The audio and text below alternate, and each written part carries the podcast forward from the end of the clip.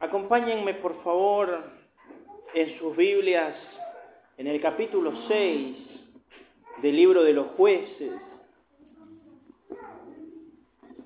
Nosotros veníamos hablando y viendo para los que nos acompañan por primera vez, el tiempo de los jueces es el tiempo que va desde la salida del Éxodo hasta lo que es el establecimiento de la primer monarquía, ¿no? Con, con el rey Saúl. Es un periodo que aproximadamente durará 400 años y es un periodo de gran tristeza en Israel porque ellos que pudieran estar disfrutando la plenitud de Dios, que pudieran estar disfrutando la plenitud de las bendiciones de Dios, una y otra vez se van a ver subyugados por algún grupo, algún rey, algún gobernador que va a venir y los va a esclavizar y los va a hacer pasar un mal momento. Y todos esos malos momentos que ellos pasan tienen una sola raíz y esa raíz es su desobediencia a la palabra de Dios. Hoy vamos a ver parte de la historia de uno de los personajes principales del libro de los jueces. Y cuando digo que vamos a ver solamente una parte, es porque la Biblia le dedica una gran extensión de capítulos a este personaje. Por eso es, creo yo, la figura central del libro de los jueces y es el juez Gedeón o Gedeón. Y vamos a ver cómo Dios prepara a un nuevo libertador. Y vamos a ver cómo todo esto tiene una aplicación a nuestras vidas, en la que Dios sin duda hoy quiere preparar algo en cada uno de nosotros. A.W. Tozer, un gran expositor bíblico, en una ocasión dijo esta frase, Nuestro Dios es un amante celoso y no tolera ningún rival. Cualquiera que fuere el rival que usted construya, se volverá una obstrucción entre usted y Dios. Repito, nuestro Dios es un Dios celoso y no tolera ningún rival.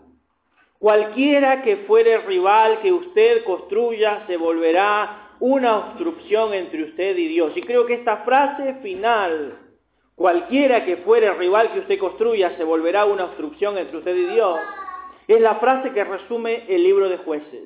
El libro de jueces nos muestra cómo el pueblo de Israel una y otra vez levantó un rival que acompañara su adoración a Dios. No es que ellos se olvidaran de Dios, sino que creían en Dios, pero a la vez en algo más.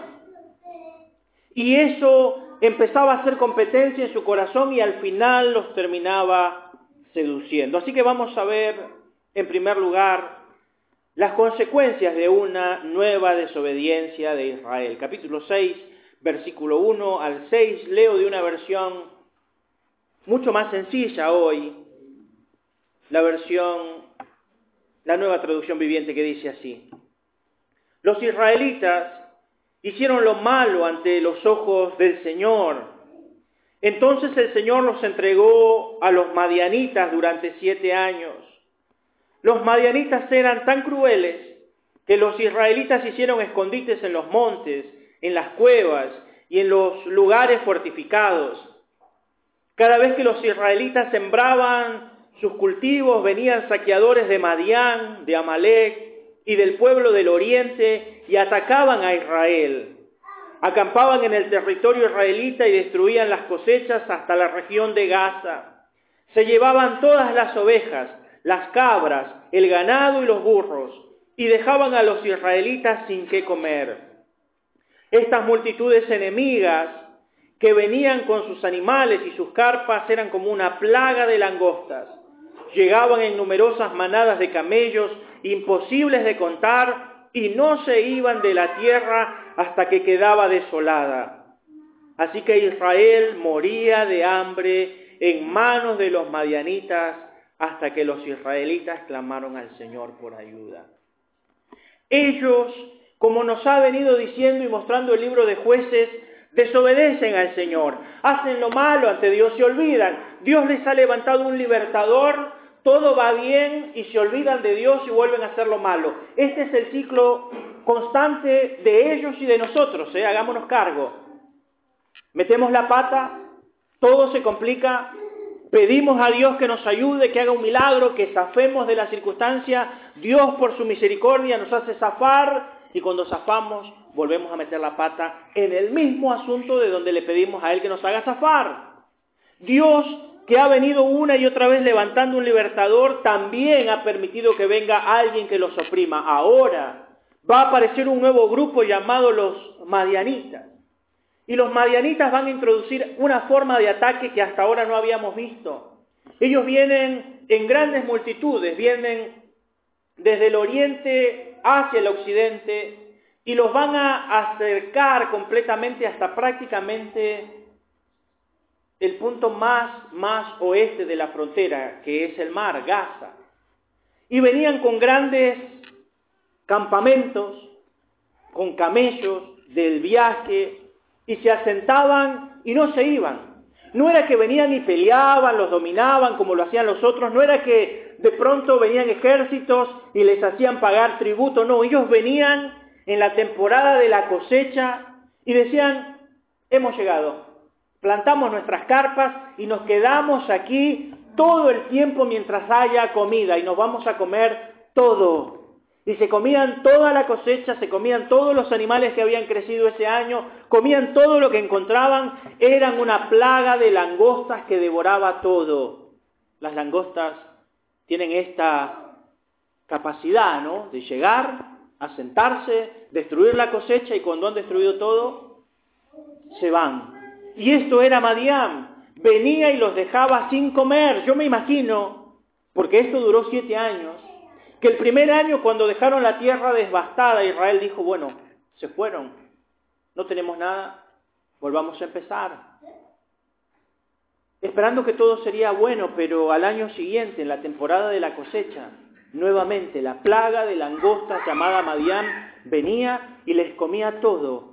Y así lo hicieron por siete años, de tal manera que Israel, para poder sobrevivir y tener algo guardado que no les quitasen, empezaron a hacer sus casas en los montes, cavaron en las cuevas y ahí se refugiaban porque no tenían nada. Literalmente, como dice, el pueblo moría de hambre en manos de los madianitas. Y ahí, muriendo de hambre, clamaron al Señor por ayuda. Si nos quedáramos hasta esta parte de la historia, diríamos, ya sabemos cómo sigue. Ahora Dios va a levantar un libertador, el libertador los va a liberar, y ellos van a estar bien por una cantidad de años. Pero es interesante porque en segundo lugar, Dios no va a enviar un libertador esta vez enseguida, sino que va a enviar un mensajero, un profeta, para que les dé un mensaje claro. Versículo 7 dice, cuando clamaron al Señor a causa de Madián, el Señor les envió un profeta que dijo al pueblo de Israel este mensaje, escuche. Esto dice el Señor, Dios de Israel. Yo te saqué de la esclavitud de Egipto, te rescaté de los egipcios y de todos los que te oprimían. Expulsé a tus enemigos y te di sus tierras. Te dije, yo soy el Señor tu Dios. No debes rendir culto a los dioses de los amorreos en cuya tierra ahora vives. Pero no hiciste caso. Dios ahora va a tratar con ellos de una manera diferente. No es claman y les envío un libertador, ahora les voy a enviar un mensaje, porque lo que quiero que entiendan de una vez por todas es por qué se repite cíclicamente siempre lo mismo. Porque Dios no tenía problema en levantarles un libertador, pero el pueblo tenía el problema de la costumbre de volver al mismo vicio que los metería en problemas una y otra vez. Yo les pregunto, ¿acaso no necesitamos escuchar que hay cosas que mientras no pongamos un alto siempre vamos a tener el mismo problema? Hermano, ¿no ha llegado alguien aquí al punto de decir, che, siempre tropiezo con la misma piedra. Siempre cometo el mismo pecado una y otra y otra vez. Y Dios me hace zafar, y Dios me hace zafar, y Dios me hace zafar, y me porto bien un tiempo, y luego vuelvo a macanear, y Dios me hace zafar, y vuelvo nuevamente a macanear, y Dios me hace zafar.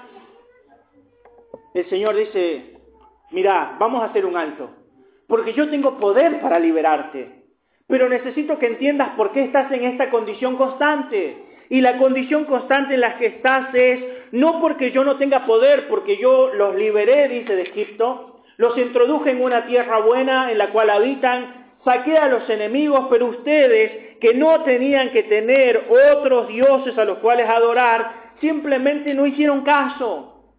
Hermanos, les aseguro que gran parte de los problemas que tenemos en la vida no tienen que ver con lo que Dios hace a nuestro favor, sino que tienen que ver con las cosas que nosotros literalmente permitimos que entren en nuestra vida. Somos nosotros los que introducimos los problemas, somos nosotros los que sabiendo lo que tenemos que hacer decimos, bueno, no puede ser tan malo.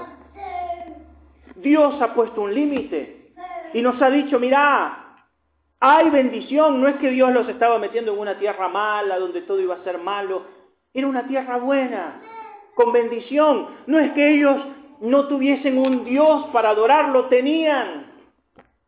Pero ahora se iban a distraer con otros dioses que no tenían punto de comparación. Y esto es lo que hoy necesito que abramos un poco los ojos. Lo que Dios nos ofrece es enorme, es enorme y lo que el diablo nos ofrece es minúsculo. Pero tiene la suficiente habilidad como para seducirnos con eso minúsculo y momentáneo que luego nos va a llevar a tener muchas lágrimas. Ahora vamos a ver cómo Dios prepara un líder y vamos a ver el encuentro que tiene este hombre con el Señor. Lea conmigo el versículo 11. Después después de enviar el profeta que les da el mensaje, ¿no? Después el ángel del Señor vino y se sentó debajo del gran árbol de Ofra que, pertenecía a Joás del clan de Abieser. Gedeón, hijo de Joás, estaba trillando el trigo en el fondo de un lagar para esconder el grano de los madianitas. Entonces el ángel del Señor se le apareció y le dijo, Guerrero valiente, el Señor está contigo. Señor, respondió Gedeón, si el Señor está con nosotros, ¿por qué nos sucede todo esto? ¿Y dónde están todos los milagros que nos contaron nuestros antepasados? ¿Acaso no dijeron, el Señor nos sacó de Egipto? Pero ahora el Señor nos ha abandonado y nos entregó en mano de los madianitas. Versículo 14. Entonces el Señor lo miró y le dijo, ve tú con la fuerza que tienes y rescata a Israel de los madianitas. Yo soy quien te envía. Quiero que piense esto, ¿eh? Durante siete años ha venido Madián como una plaga. Les han comido todo. Esta gente se ha tenido que esconder y Dios se aparece en la vida de un muchacho que está escondido en un lagar. El lagar era ese agujero que ellos hacían en el piso, donde se metían las uvas para pisarlas y hacer el vino. Para limpiar la paja del trigo uno no se esconde en un agujero, uno va a un lugar elevado y avienta el trigo para que el viento separe la suciedad. Era el lugar menos adecuado para hacerlo, pero así lo tenía que hacer porque era la única manera de intentar no ser visto por Madián, que viniera a quitarle lo poco que tenían. Este muchacho demuestra que está escondido por temor, por provisión. De alguna manera él no está pensando que va a ser el instrumento de Dios. Y si le aparece el Señor mismo, esta figura que aparece aquí, el ángel de Jehová, es una aparición de Jesús antes de Belén. Y Jesús mismo se le aparece aquí y le dice de una manera interesante, guerrero valiente. Él está escondido. Él está atemorizado. Pero el Señor que ve la obra terminada lo ve como lo que Él va a hacer, un guerrero valiente. Pero quiero que noten cómo Gedeón no ha conocido a Dios. Y lo primero que tiene que hacer antes de ser un guerrero valiente es conocer a Dios. Él le dice al Señor, si el Señor está con nosotros, ¿dónde están todos sus milagros que nos contaron nuestros antepasados? Nuestros antepasados nos hablaron de milagros, de que el Señor nos sacó con mano poderosa de Egipto, de que el Señor hizo milagros y grandes cosas prodigiosas, pero ahora les digo algo, parece que el Señor nos ha abandonado. Cuando yo leo estas palabras, no solamente siento tristeza, sino gran preocupación. Porque este muchacho es alguien que no ha tenido una experiencia personal con Dios. Él ha escuchado de Dios de lo que contaron sus antepasados, de lo que otros le dijeron, pero él no conoce a Dios, ni siquiera se da cuenta que con quien está hablando es con Dios mismo. Hermano, ¿cuántas veces nos pasa que todo lo que conocemos de Dios es lo que otros dicen? ¿Cuánto nos pasa que lo único que sabemos de Dios es lo que otros han repetido? No nos hemos nunca tomado el trabajo de empezar a leer el libro de Dios, meditarlo, de buscar de Dios, de decir, bueno, voy a ir a la iglesia y voy a escuchar al predicador, a ver qué tiene él que decir de Dios y comparar en la escritura con lo que él ha dicho. Conocemos a Dios de oídas, de lo que otros nos han dicho, de la experiencia de otro, tal vez incluso una experiencia buena.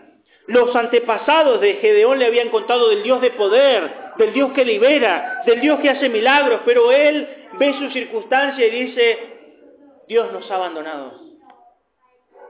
Dios nos ha abandonado.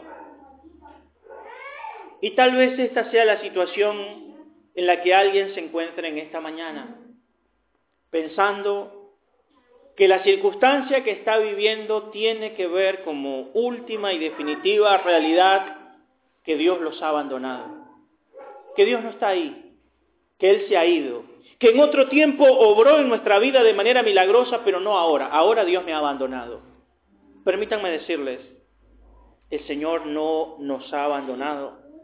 Él está pendiente a nuestra necesidad y está pronto a llegar para transformarla. Pero el Señor siempre transforma la realidad por medio de alguien. Y ese alguien tiene que empezar a conocer al Señor. Vamos a ver cómo este hombre tiene que empezar a conocer a Dios en su experiencia personal. Versículo 15. El Señor le ha dicho que lo envía, que vaya a él y que pelee contra Madián. Pero noten el versículo 15 empieza, como siempre empezamos, con un pero. Pero Señor, respondió Gedeón, ¿cómo podré yo rescatar a Israel? Mi clan es el más débil de toda la tribu de Manasés y yo soy el de menor importancia en mi familia. El Señor le dijo, yo estaré contigo y tú destruirás a los madianitas como si estuvieras luchando contra un solo hombre. Si de verdad cuento con tu favor, respondió Gedeón, muéstrame una señal para asegurarme de que es realmente el Señor quien habla conmigo. No te vayas hasta que traiga mi ofrenda. Él respondió, aquí me quedaré hasta que regreses. Entonces Gedeón fue deprisa a su casa, asó un cabrito y horneó pan sin levadura como una medida de harina. Luego llevó la carne en una canasta y el caldo en una olla. Puso todo delante del ángel quien estaba bajo el gran árbol. Así que el ángel de Dios le dijo, pon la carne y el pan sin levadura sobre esta piedra y derrama el caldo sobre ellos. Y Gedeón hizo como se le indicó. Entonces el ángel del Señor tocó la carne y el pan con la punta de la vara que tenía en su mano y de la piedra salió fuego que consumió todo lo que Gedeón había llevado y el ángel del Señor desapareció. Esta es el primer encuentro poderoso que Gedeón va a tener con el Dios que responde por fuego. Él dice, si tú me envías, yo necesito estar seguro. No voy a ir a pelear contra un enemigo tan poderoso como Madián sin estar seguro que tú eres Dios el que me está enviando. Permíteme ir y traerte una ofrenda. Pongamos esto en contexto, hermano. Han sido siete años de hambre, siete años de pobreza extrema. Y este hombre quiere ir y traer una ofrenda a Dios. Y va, toma un cabrito, me imagino que lo tenía súper escondido. Si no, Madián se lo hubiese llevado. Y toma una medida, la Biblia dice una efa de harina, y una efa equivale entre 15 y 20 kilos de harina. Y empezó a amasar pan, y a amasar pan, y a hornear pan, y trae para una persona, piense esto, para una persona un cabrito asado y como 15 kilos de harina hecho pan. Alguien diría de manera escandalosa, ¿no sabes que tenemos necesidad, Gedeón? ¿No sabes que tenemos hambre hace siete años? ¿No sabes que con esto podríamos haber alimentado a muchas personas si tú se lo quieres ir y dar a Dios? ¿En serio, Gedeón? Y seguramente los que estamos aquí conocemos gente que diría lo mismo de nuestros ofrecimientos a Dios. ¿En serio? ¿Vas a ir y vas a dar eso a Dios? ¿En serio de tu trabajo en el que te esfuerzas vas a dar una parte de dinero a la iglesia? ¿En serio que todos tus domingos dedicas dos horas por la mañana para ir al Señor? ¿No estás cansado? Exacto. Es para el Señor. Y lo damos con gozo para el Señor, si no, ni siquiera se anime a darlo. Gedeón sabe que hay necesidad, pero él quiere agradar al Señor y el Señor le dice, yo creo, esta es la clásica descripción de un puchero, ¿no? Eh, en mi país esto no sucede, ¿no? Pero le dice, sobre la peña pon la carne asada, luego vaceale encima el caldo, Pon los panes, acomódalos todos bien sobre esa roca. Úsalo como si fuese una mesa. Y el ángel no se sienta a comer, sino que simplemente hace que todo se consuma por fuego y a medida se consume todo automáticamente por el fuego, en el fuego mismo, el ángel desaparece en un abrir y un cerrar de ojos. Y Gedeón por fin se da cuenta de que él está delante de Dios. Noten lo que dice el versículo 22. Cuando Gedeón se dio cuenta de que era el ángel del Señor, clamó, oh Señor soberano, estoy condenado, he visto cara a cara al ángel del Señor, o como dice otra versión, estoy muerto. Estoy muerto porque he visto cara a cara al Señor.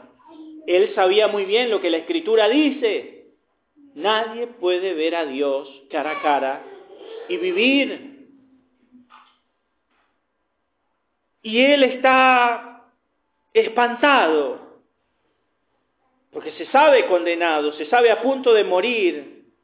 Pero en el versículo 23 dice, el Señor le contestó, no te preocupes, no tengas miedo, no morirás. Y quiero que preste atención a este versículo 24 que es clave aquí. Entonces Gedeón construyó un altar al Señor en ese lugar y lo llamó Yahvé Shalom, que significa el Señor es paz. Ese altar sigue allí, en Ofra, en la tierra del clan de Abieser hasta el día de hoy. Recordemos y pensemos, él no había conocido a Dios, conocía de oídas a Dios, ahora lo ve, lo ve claramente y cuando lo ve se llena de miedo. Quiero ser claro en esto porque a veces nosotros hablamos a la ligera de Dios, pero les puedo asegurar que la misma presencia del Dios Santo nos debería hacer temblar de respeto ante su santidad, ante su gloria. A veces nosotros hablamos a la ligera de las cosas de Dios, pero les puedo asegurar que si en este mismo instante el Jesús de la gloria se hiciera visible a nuestros ojos, todos nosotros estaríamos aquí temblando delante de su gloriosa presencia. Gedeón se atemoriza. Dios le tiene que dar un mensaje tranquilizador. No tengas miedo. No vas a morir. Ten paz. Y él lo que hace es tomar las piedras del lugar y hacer un altar de sacrificio. Y le pone nombre a ese altar. El Señor es paz. El Señor me ha dado paz. Y es el primer altar que va a levantar Gedeón. Y un altar tenía un solo propósito, ¿eh? Un altar era un lugar de adoración. Un altar era un lugar donde uno iba, oraba, presentaba sus ofrendas y tenía comunión con el Dios al que le había hecho el altar. Así que este que no conocía a Dios, que no le había visto, que simplemente conocía de oídas, ahora decide empezar a tener una relación personal en la cual él adore a Dios. Y cuando empezamos el camino de conocer a Dios, y cuando tomamos la decisión de adorar a Dios, yo le tengo que decir algo que tal vez usted no esté preparado para oír. Pero cuando pasamos de esta consagración personal, Dios nos va a demandar que confrontemos el pecado. Noten los versículos finales que leeré, que van del 25 al 32. Esa noche, esa misma noche que Gedeón hizo este altar, esa noche el Señor le dijo a Gedeón, toma el segundo toro del rebaño de tu padre, el que tiene siete años, derriba el altar que tu padre levantó a Baal y corta el poste dedicado a la diosa Acera que está junto al altar. Después, construye un altar al Señor tu Dios en el santuario de esa misma cima, colocando cada piedra con cuidado. Sacrifica el toro como una ofrenda quemada sobre el altar y usa la leña del poste dedicado a la diosa Cera que cortaste. Quiero que piense esto, ¿eh? Gedeón, que es un judío, hijo de un hombre importante, en este caso el Señor lo va a mandar a confrontar con la misma casa de su padre. El padre de Gedeón había hecho, recuerden que en ese entonces se vivía en clanes grandes, así que el clan era grande de los abieseritas, Gedeón es hijo de Abieser, y todos los abieseritas vivían en esa comunidad juntos. Pero el padre de Gedeón, libertado de Egipto, y que ha visto vez tras vez como el Señor, por causa de la desobediencia, manda un enemigo, y ellos claman y el Señor los perdona, no ha tenido mejor idea que en medio de años de hambruna de edificar un altar a Baal. Ha tomado las piedras, ha hecho un círculo a manera de altar y ahí de tanto en tanto él y su clan, los abieseritas, dan ofrendas a Baal, el dios de la fertilidad. Y si eso fuera ya malo y poco, al lado del altar tenían un tótem de fertilidad, una imagen de madera de talla de la diosa Acera, que era una, una, imagen grosera y vulgar, porque la imagen de Acera era la imagen de una mujer con cuatro hileras de pechos expuestos que demostraban la fertilidad. Y se decía en la mitología cananea que Baal y Acera tenían relaciones y el esperma de Baal derramado sobre la tierra hacía que la tierra produzca fruto. Así que lo que este hombre está haciendo es decir, tengamos ídolos mitológicos, los cuales pueden fertilizar la tierra y que nos vaya bien. Y toda la gente se juntaba ahí de tanto en tanto como podían para presentar sus honores y sus ofrendas en el altar a Baal y a ese pedazo de madera con talla de mujer llamado Acera. Gedeón lo sabe, sabe que su padre lo tiene y que toda su familia se reúne a adorar allí, como si no conocieran a Dios. Pero el Señor que quiere usar a Gedeón le dice, hiciste un altar para mí, ahora te voy a pedir que hagas algo. Ve a la casa de tu padre. Tu padre tiene dos bueyes con los que hará la tierra, bien escondidos. Toma uno de ellos. Úsalo como un remolque, ata el altar de piedra y haz que el buey tire y derribe el altar de las piedras de Baal.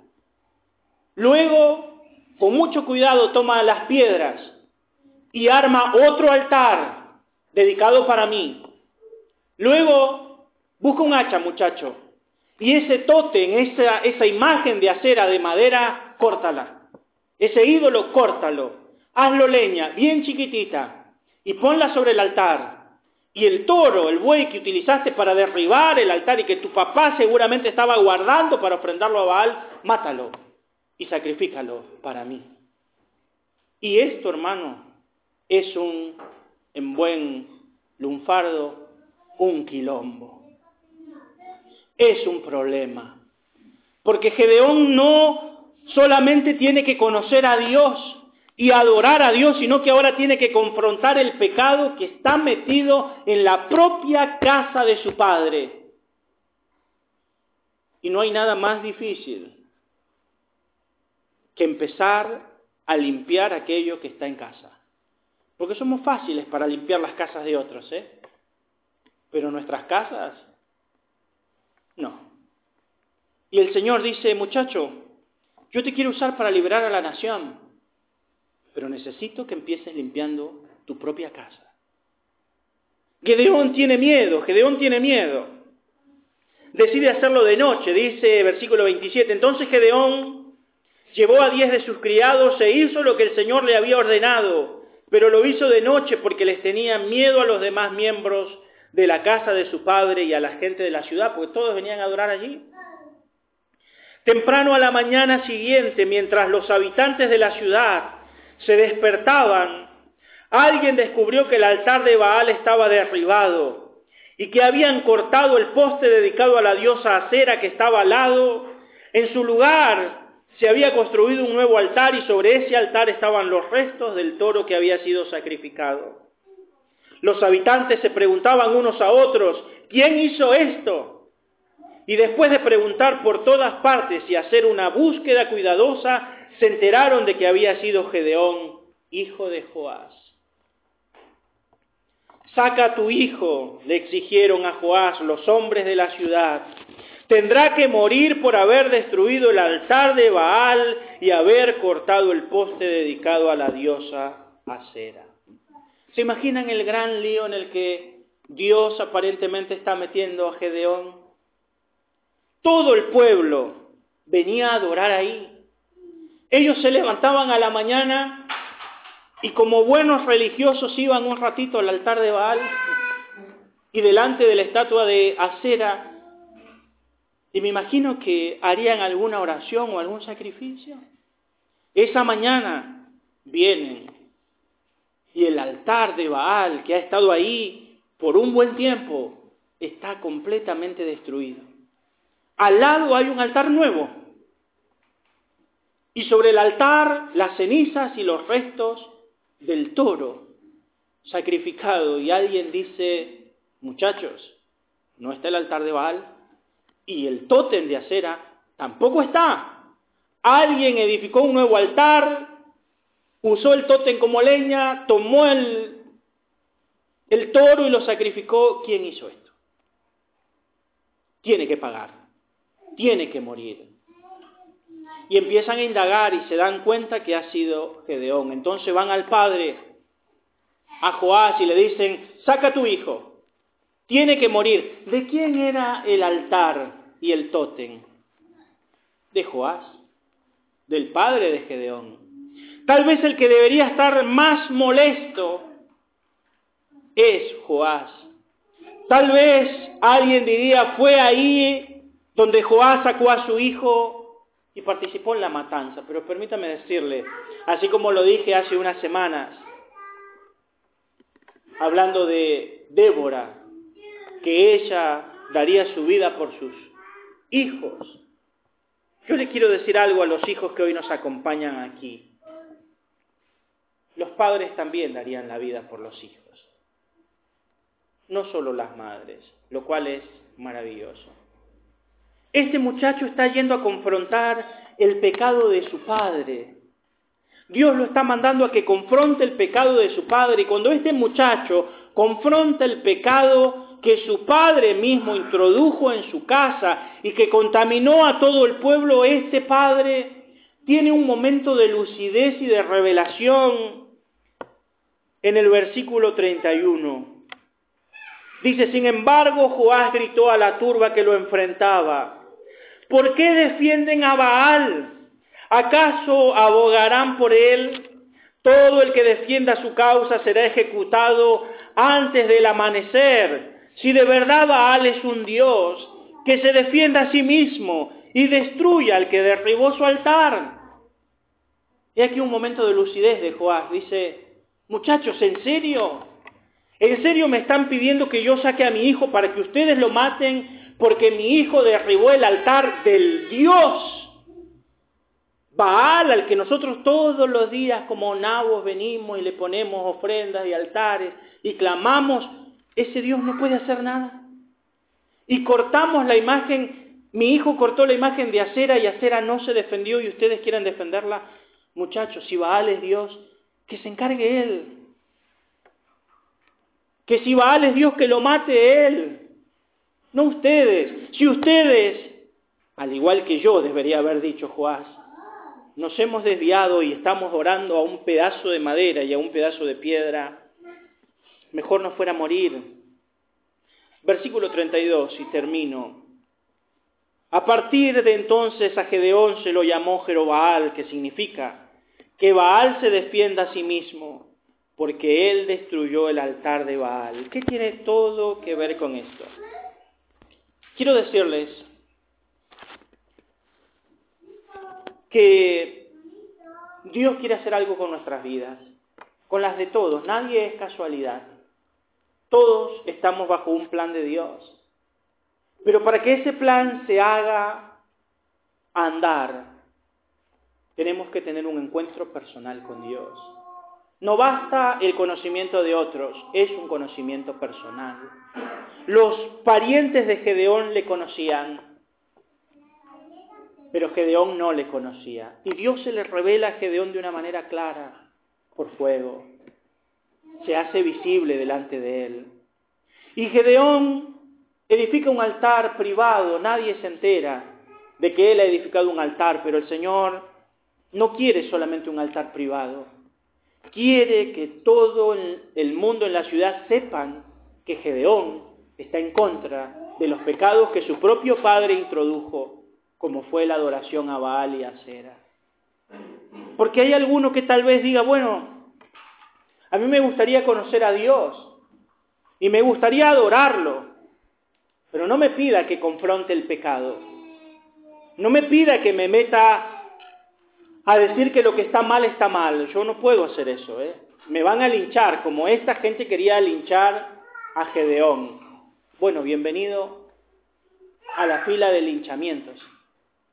Porque los que conocemos a Dios no podemos y no debemos quedar en silencio ante lo que está mal. Y vamos a seguir denunciando lo que está mal, aunque a todo el mundo le moleste, y aunque todo el mundo quiera lincharnos. Cuando Gedeón decidió confrontar el pecado de su padre, guiado por Dios, restauró una relación que su padre había perdido, porque su padre ha caído en la adoración de Baal. Y hasta que no es confrontado por Gedeón, su padre no reacciona. Pero cuando Gedeón lo confronta, su padre reacciona y dice, ¿qué hemos hecho muchachos? ¿En serio? Estamos adorando a Baal, a Cera, hasta queremos linchar a alguien que ha destruido sus altares, nos hemos olvidado de Dios. Pero también restablece una relación de cuidado, porque ahora este padre que ha abierto los ojos está dispuesto a cuidar por su hijo. Yo quisiera cerrar simplemente diciéndoles a cada uno de ustedes, padres, que me escuchan en esta mañana, cuidado con lo que ustedes llevan a casa. Cuidado con lo que ustedes llevan a casa, porque yo me imagino que un día, no sé por qué, pero Joás decidió decir, che, si en vez de solamente adorar al Dios vivo y verdadero, nos hacemos un altarcito para Baal, para nosotros nomás, ¿eh? Yo, mi mujer y mi, mi hijo. Pero eso tuvo un poder contaminador que se irradió y se fue irradiando y todo el pueblo terminó adorando esa imagen. Y yo sé, y lo sé muy bien, que los grandes vicios con los que luego luchamos para que nuestros hijos salgan, fuimos nosotros los que lo metimos a casa. Fuimos nosotros los que dimos el ejemplo que nunca debimos dar. No me pida, no me pida, y lo digo desde ahora, y lo digo como advertencia, si usted jamás, jamás quisiera ver a su hijo perdido en el alcohol, no ponga una piedrita para el altar del alcohol en su casa. Erradíquelo usted sáquelo usted, porque tal vez usted diga, es una piedra chiquita, pequeña, para mí lo puedo manejar, pero no sabe hasta dónde se puede ramificar. Ningún alcohólico se volvió alcohólico de un día para otro. Todos empezamos igual. Un vaso, un compartir, un aceptar. Y fue increciendo cada vez más y más y más. Toda persona que terminó con un cáncer de pulmón por años y años de fumar, no fue de un día para otro. Fue de a poco, de a poco, de a poco. Hay cosas que nos pasan la factura luego y debiéramos erradicarlas de nuestra vida. Yo no le voy a decir qué tiene usted en su patio, cada uno debe saber qué tiene en su patio. Pero sí le pediré que si el día de mañana eso compite con Dios, mejor erradíquelo ya. C.S. Lewis, quien fuera en otro tiempo un gran ateo, pero un gran ateo, un ateo radical, y que terminó siendo un gran hombre de Dios. Este hombre fue el que escribió entre muchos libros, los libros de los cuales salieron las películas de las crónicas de Narnia, para que lo conozcan de alguna manera, él dijo esto, Dios no puede darnos felicidad y paz aparte de Él, porque no está allí, no existe tal cosa. Aclararé esto. Todos quieren ser felices, todos quieren vivir en paz, pero muchos quieren ser felices y quieren vivir en paz fuera de Dios. Y eso no existe. Sume todo lo que el mundo le puede dar sin Dios y usted siempre tendrá un vacío en el corazón. Ponga a Dios en ese vacío y quite todo lo demás y usted siempre tendrá paz y contentamiento. Dios lo llena todo. No juguemos a armar altares, no juguemos a poner algún distractivo. Estamos en un tiempo de decisión.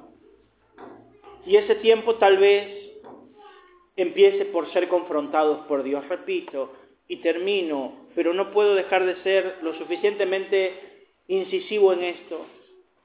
Hay un momento donde Dios ya no solamente espera que le digamos, ayúdame, ayúdame, ayúdame hay un momento donde Dios espera una confesión. Una confesión. Dice la Escritura que el que confiesa sus pecados y se aparta, ese hallará misericordia. Así que oro por ustedes para que el Señor les ayude a mirar en el traspatio de su corazón y decir, hay algo en mi corazón que me está apartando de Dios y debo destruirlo con la ayuda del Señor. Debo de una vez destruirlo. Hay un momento después, porque el pueblo siempre claudicó en esta misma adoración, donde el profeta Elías va a tener que juntar a todo el pueblo en el monte Carmelo y les va a hacer una pregunta. Y les va a decir, muchachos, miren, hagamos la corta. Si Jehová es Dios, sírvanle. Y si Baal es Dios, sírvanle a Baal. Pero no pueden estar entre que sirven a Dios y sirven a Baal. Decídanse de una vez por todas a quién van a servir. Y yo hoy debo decirles lo mismo. Tomen una decisión. Si Dios va a ser Dios para ustedes, jueguensela al 100% por Él. Y si ustedes deciden que Dios no es Dios, háganlo. Pero tomen una decisión radical de una vez por todas. No hay tiempo para distractivos. Permítanme orar y pedir la bendición del Señor sobre su palabra. Oramos.